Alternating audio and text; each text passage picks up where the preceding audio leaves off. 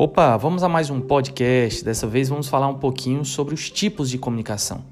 Veja, quando falamos sobre tipos de comunicação, nós temos a comunicação verbal, que é aquela que pode ser escrita, aquela que pode ser falada.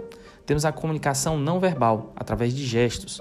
Quando a pessoa, através de um gesto, ela traz uma informação gesticular, ela também está trazendo aí uma comunicação, nesse caso não verbal. O próprio silêncio, para alguns autores, também é uma forma de comunicação. A comunicação nas organizações ela pode ser também horizontal, quando a comunicação ocorre no mesmo nível, seja no nível estratégico, tático ou operacional. A comunicação vertical ela ocorre em diversos níveis.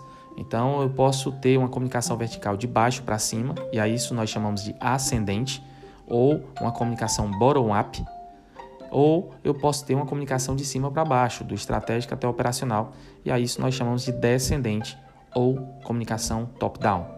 Eu posso ter uma comunicação eficiente quando eu uso melhor os recursos, ou seja, eu passo o e-mail para todo mundo que é importante receber o e-mail uma única vez, estou usando melhor os recursos, estou sendo eficiente. Ou eu posso, por exemplo, ter uma comunicação eficaz quando eu atinjo o objetivo. Mas lembre que para ter uma comunicação eficaz, atingir o objetivo, eu preciso ter um retorno, preciso ter um feedback. Nos vemos então no próximo podcast. Forte abraço!